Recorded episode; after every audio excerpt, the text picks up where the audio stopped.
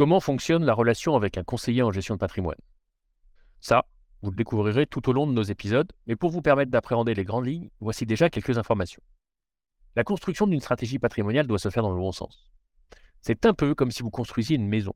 Vous ne commencez pas par la charpente sans y avoir coulé les fondations. Pour votre patrimoine, c'est pareil. Le point de départ est le bilan patrimonial que vous devez réaliser avec nous. C'est le socle ou les fondations.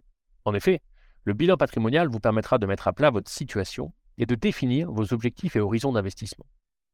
Vous devez ensuite déterminer les enveloppes fiscales adaptées à vos objectifs et à votre horizon de temps, puis bâtir une stratégie d'investissement en fonction de vos moyens, cash, utilisation de votre capacité d'épargne ou de votre capacité d'endettement.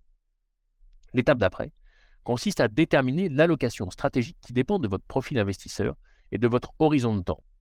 Épargne de précaution, partie réservée aux fonds en euros, support action, support obligataire, produits structurés, SCI, SCPI, investissement immobilier de défiscalisation ou non, crowdfunding, GFF, GFI, crypto-monnaie, etc., etc. Enfin, dernière étape, c'est faire le choix de l'allocation tactique entre deux supports d'une même classe d'actifs. Cette étape est le haut de la pyramide, car comme pour une maison, sa performance, par exemple énergétique, ne se détermine pas en fonction de la couleur des murs intérieurs, mais en fonction des matériaux et de la structure elle-même. La performance de votre patrimoine doit être vue dans sa globalité.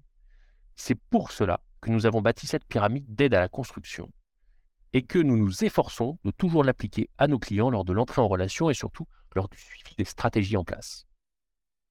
La performance de votre patrimoine dans le temps est fonction de la bonne détermination des quatre premières étapes.